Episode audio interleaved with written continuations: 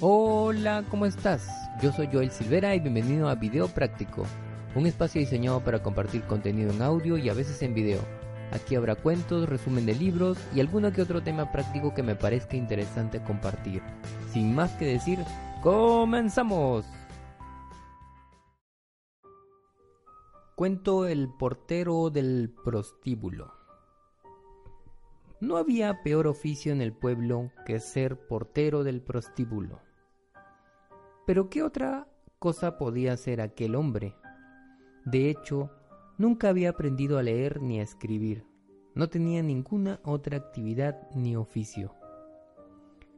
Un día se hizo cargo del prostíbulo un joven con inquietud muy creativa y emprendedora y decidió modernizar el negocio.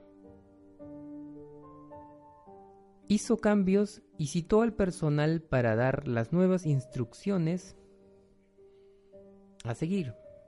Al portero le dijo, a partir de hoy, usted, además de estar en la puerta, va a preparar un reporte semanal donde registrará la cantidad de personas que entran y además anotará sus comentarios y recomendaciones sobre el servicio. Me encantaría complacerlo, señor, dijo el portero, pero no sé leer ni escribir. ¿Cómo? Cuánto lo siento, decía el nuevo dueño.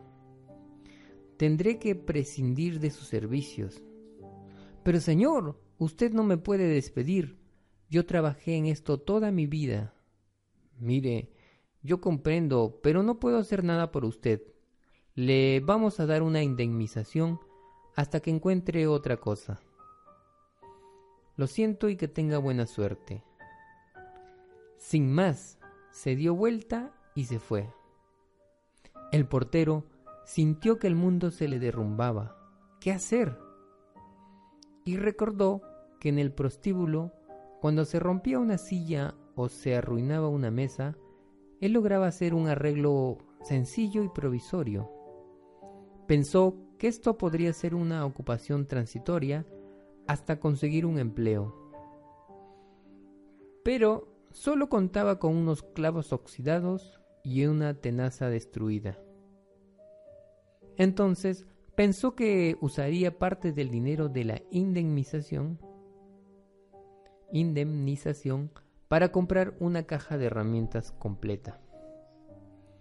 Como en el pueblo no había ninguna ferretería, debía viajar dos días en mula para ir al pueblo más cercano a realizar la compra, y emprendió la marcha. A su regreso, su vecino llamó a su puerta. Hola, vengo a ver si tiene un martillo, martillo para prestarme. Sí, lo acabo de comprar, pero lo necesito para trabajar como me quedé sin empleo. Bueno, pero yo se lo devolvería mañana, bien temprano. Está bien. A la mañana siguiente, como había prometido, el vecino tocó la puerta. Mire, yo todavía necesito el martillo. ¿Por qué no me lo vende? No puedo. Lo necesito para trabajar. Y además la ferretería está a dos días de mula.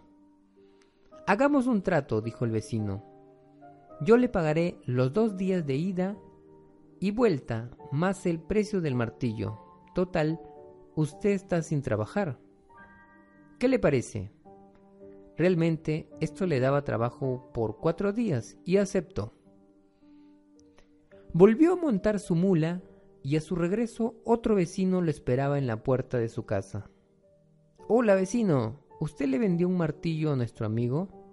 Vengo a decirle que yo necesito unas herramientas y estoy dispuesto a pagarle sus cuatro días de viaje más una pequeña ganancia. Es que no dispongo de tiempo para el viaje. El ex portero abrió su caja de herramientas y su vecino eligió una pinza, un destornillador, un martillo y un cincel. Le pagó y se fue. Recordaba las palabras escuchadas no dispongo de cuatro días para comprar. Si esto era cierto, mucha gente podría necesitar que él viajara para traer herramientas. En el viaje siguiente arriesgó un poco más de dinero trayendo más herramientas que las que había vendido. De paso, podría ahorrar algún tiempo en viajes. La voz empezó a correrse por el pueblo y muchos quisieron evitarse el viaje. Una vez por semana, el ahora corredor de herramientas viajaba y compraba lo que necesitaba a sus clientes. Con el tiempo, alquiló un galpón para almacenar las herramientas y algunas semanas después adaptó una vidriera y el galpón se transformó en la primera ferretería del pueblo. Todos estaban contentos y compraban en su negocio. Ya no viajaba, los fabricantes le enviaban sus pedidos. Él era un buen cliente. Con el tiempo, las comunidades cercanas preferían comprar en su ferretería y ganar dos días de marcha. Un día se le ocurrió que su amigo el tornero podría fabricarle las cabezas de los martillos y luego, luego, ¿por qué no?, las tenazas, las pinzas, los cinceles y luego fueron los clavos y los tornillos. En diez años aquel hombre se transformó en millonario con su trabajo como fabricante de herramientas. Un día decidió donar una escuela a su pueblo.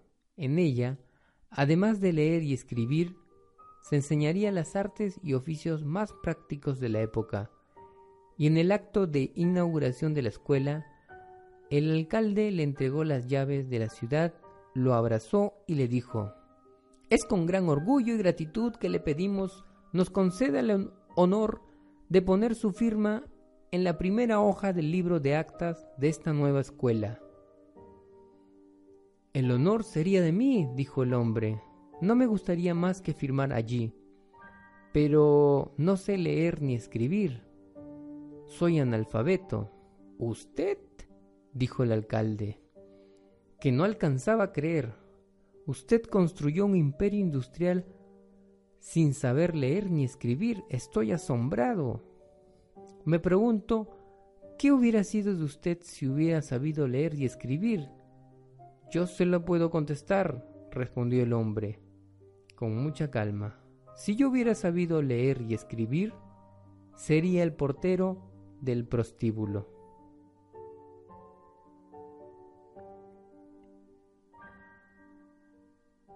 Generalmente los cambios son vistos como adversidades. Las adversidades encierran bendiciones. Las crisis están llenas de oportunidades. Cambiar puede ser tu mejor opción. Solo agrégale la célebre la célebre frase una patada en el trasero siempre implica un paso hacia adelante. Una patada en el trasero siempre implica un paso hacia adelante.